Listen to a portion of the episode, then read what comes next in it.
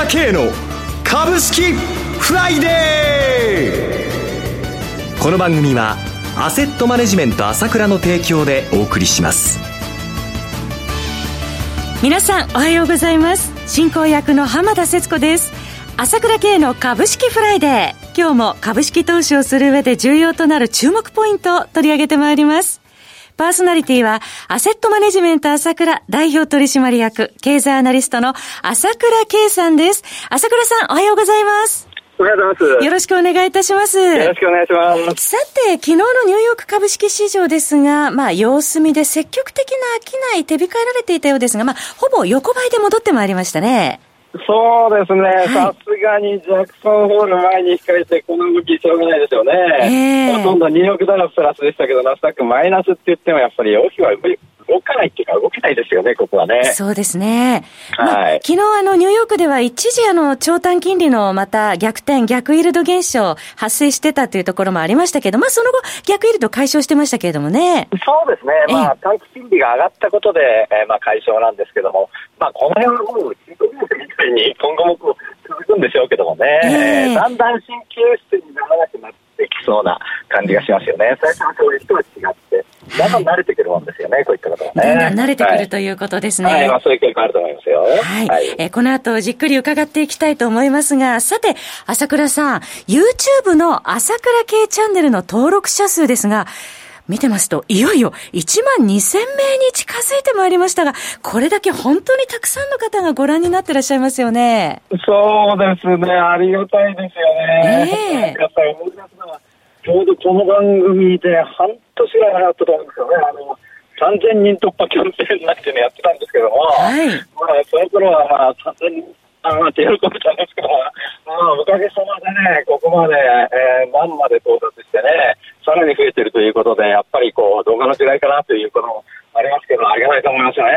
はい。半年足らずでね、ここまで伸びられたということなんですが、えー、そして朝倉さん、毎週更新されていらっしゃいます、この朝倉系チャンネル、とても参考になるんですが、あの、お盆前にアップされたセミナー動画、本当に面白く拝見させていただきました。今週末も、はい、重要イベントね、はい、ね控えてますけれども、朝倉さん、うね、うん。えーやっぱり、あのー、まだね、あの、米中のこととかね、イランのこととかいろいろ話は、ぜひ見てもらいたいなと思ったのを見てもいただいてありがたかったですよね。はい。あのー、ちょっと最初は、少しこう、専門用語3個ありますんで難しいところもあると思うんですけども、えー、2、3回整えてきてスムーズに聞けるようになると思いますので、はい、本当これからも試してもらいたいっていうのと、それから、まあ今回の動画を見てですね、その、昨年の11月にあの我々中国に騙されていたっていうその動画をアップしてるんですよ。これもいいんで見てもらいたいんですよね。今回の動画見て気に入った人はそれを見てもらいたいですね。役に立つと思います。はい。今、我々は中国に騙されていたという動画のお話いただきましたけれども、まあこれをご覧いただくと非常に中国という国の本質が分かりやすいということですから、まあその動画をご覧になった上で、米中問題の動画を見ると、えさらに理解が深まるというお話、朝倉さんされてますよね。そうなんですよね。えー、まあ、それで一応、まあ、6月も16日にはまた、あ大手町の方でセミナーやりますので、セミナー、はい。これまた韓国とこんなことになってきちゃって日韓関係気になりますね。まあ、片付かないしということで、えー、まだ具体的なテーマをはっきり決めてるわけじゃないですけど、もちろんこの間ところを掘り下げていかなきゃなんだよ。と思うんですけれどもね、えー、そこのセミナーでも皆さんの役に立つ話をしたいと思うんでね、えー、ぜひ、えー、また来てもらいたいと思いますよね。まあ、日韓関係のみならず、また香港デモなど、まあ、リスクなどについてもお話しいただけそうですかね。そうですね。はい。ホットな話題について、えー、お知りになりたい方、ぜひお越しいただければと思います。えー、改めて、朝倉セミナーのご案内です。9月14日土曜日開催です。朝倉セミナーは、朝倉さんの経済情報発信者、ASK1 のホームページからどうぞお申し込みください。開催時間ですが、午後1時30分から午後5時までとなっております。えー、また、参加料金ですが、税込み1万3000円です。なお、セミナーでは取扱商品の勧誘を行う場合がございます。それでは CM を挟みまして、朝倉さんに今後の見通しを詳しく伺ってまいります。鋭い分析力で注目、経済予測のプロ、朝倉慶。日々のマーケット情勢や株式情報、個別銘柄の解説を、朝倉本人とスタッフが、平日16時、メールでおよそ7分の音声を無料で配信中。株の判断に迷ったら、朝倉慶。詳しくは、アセットマネジメント朝倉のウェブサイトへ、本日の市況解説無料メールマガジンにご登録ください。アセットマネジメント朝倉は、証券取引、金銭有価証券の予託、貸付行為は行っておりません。また、情報提供する金融商品の取引では、相場変動などにより損失を生じる恐れがあります。取引説明書、契約締結前交付書面などを十分にお読みいただき、ご理解の上お取引ください。金融商品仲介業者登録、関東財務局長金中第605号。さて、ここからは朝倉さんに、えー、国内外の今後の相場の見通しを伺ってまいりますが、えー、今日はちょっと朝倉さん、遠方での電話ご出演ということで、若干ちょっと音声聞き取りづらいところもあろうかと思いますが、えー、リスナーの皆様ご了承ください。さて、朝倉さん、国内ですけれども、飽きない薄い状況が続いておりますよね。そうですね。ええ、まあ、1兆5000億が3日続いてね、ええ、昨日やっと1兆7000億できて、はい、まあ1兆7000億でもできたものだなって言ってるんですから、まあ、しょうがないなということなんですけれども、はい、まあ、このチームはまあ、いつも日本とか夏がまあしょうがないんですけれども、夏から仕方ないと。そうですね、ジャクソンホールの話がまたあるので、はい、アメリカがこんな具合ですから、まあ、今日まではまたしょうがないということですよね。はい、ただ、数字の中、やっぱり今月の特徴としては、はい、やはりこの数日の中、8月、かなりやっぱり荒れたんですけども、立ち会い日14日しかなかったないんですけどね、今のところね。はい、このうち半分の7日間、日銀が買ってるっていうのも強烈で。買い続けてますよね。そうですね、700以上、700以上買うので、ええ、この薄明らかですから、やっぱり効き目はありますよね。7000億。ええ。はい、はい。で、まあ、一応、この今のその相場の今週の見方なんですけれども、はい。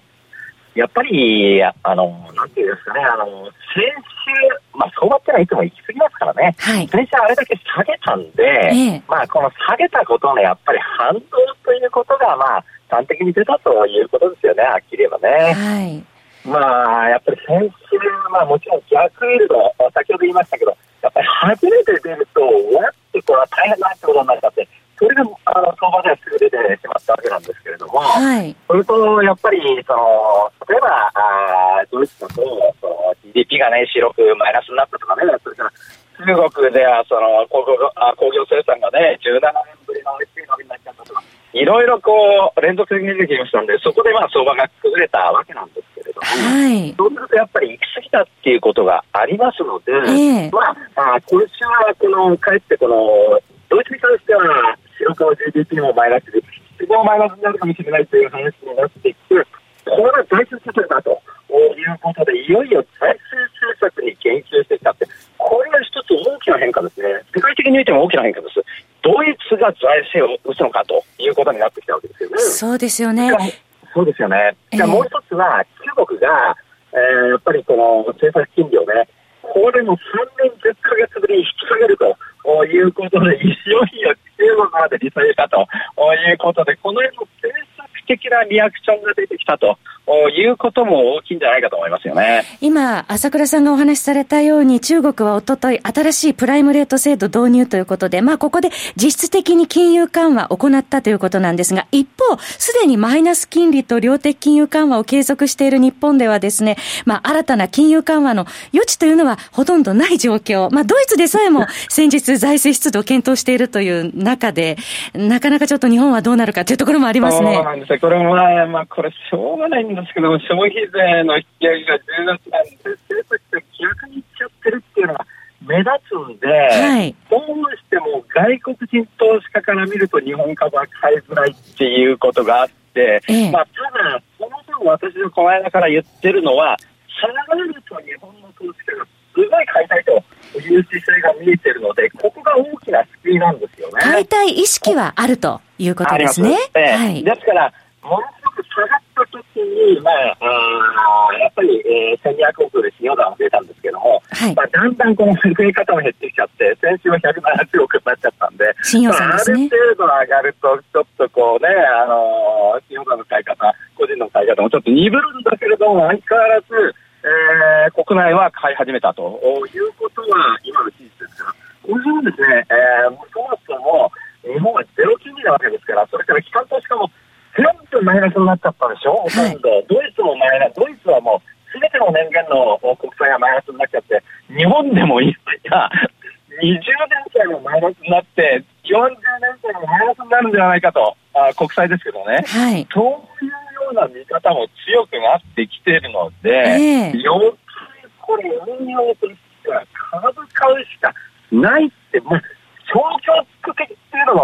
は私には気にならないんだけど、ちゃんと配当をこれだけ出してるんだから株の方がいいじゃないっていうのは私の考えなんだけども、まあ、ちゃんとしてちょっとものすごく慎重なんですよ。慎重な方でも、もうやむなく株式ないという流れに入りはい。まあ、金融市場は過去に例がない事態にまあ直面しているという中で、まあ、巨額のマイナス金利の存在もありますが、その中でもお金の流れは株の方へやはり向かっているという流れは変わっていないということですね。まあ、もちろんそうせざるを得ないですね。株価債券じゃないんだから。はい。金利債券が全部マイナスでマイナス金利っていうのは永遠に持つわけじゃないんだから、値上がりだけ狙ったわけだから、はい、完全にバブル状態のことは明らかですからね、ええ、株がバブルっていうのは本当に、株に比べて債券が大バブルなわけだから、ええ、これはやっぱり金に対しての見方っていうのは、ちょっとネガティブすぎるっていうのは、ずっとあるんだけれども、まあ、それでも変わっていくっていうのが今の時代だと思うんですね。はい。まあ、世界的に今、超低金利ということが、まあ、株式相場支えているという中で、まあ、あの、今晩の、えー、そのジャクソンホールでのパウエル FRB 議長の発言というところが注目されているわけですけれども、まあ、9月の利下げはちょっと確実視されてますよね。そうですね、えやっぱりパウエルさんも、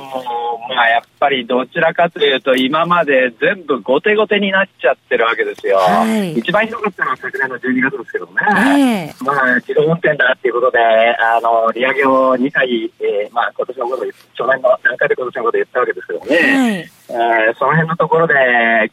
ー、昨年のクリスマス暴落を起こしちゃったら、年初からもう利,、えー、利上げはしませんって休憩に変えたわけだけども、はい、今回の7月の末、10年半ぶりに利下げはしたはいいけれども、はい、これは利下げサイクルの始まりなんじゃないよというふうに、私も杉尾で返してやったんで、えー、そこをまたトランプさんが次の日ですよね、第4弾ってやっちゃったから、これはまた利下げ確実ということで。ジャクソンホールでの発言も難しいですけれども、相場ような発言はできないと思いますので、はい、えこの辺は、それが通過したことで株が買いますなという展開になって思いますね。はい、えー、そろそろお時間となりました。トランププットにこうしてパウエルプット出るのかどうか期待したいところであります。朝倉さんどうもありがとうございました。はい、ありがとうございました。私朝倉記者代表務めますアセットマネジメント朝倉では SBI 証券、楽天証券、証券ジャパン、メルカリの口座開設業も行っています。私どもホームページからあ証券会社の口座開設してますので、回無料で銘柄情報を提供してあります。ぜひご利用ください。それでは今日は週末、よろしく出てください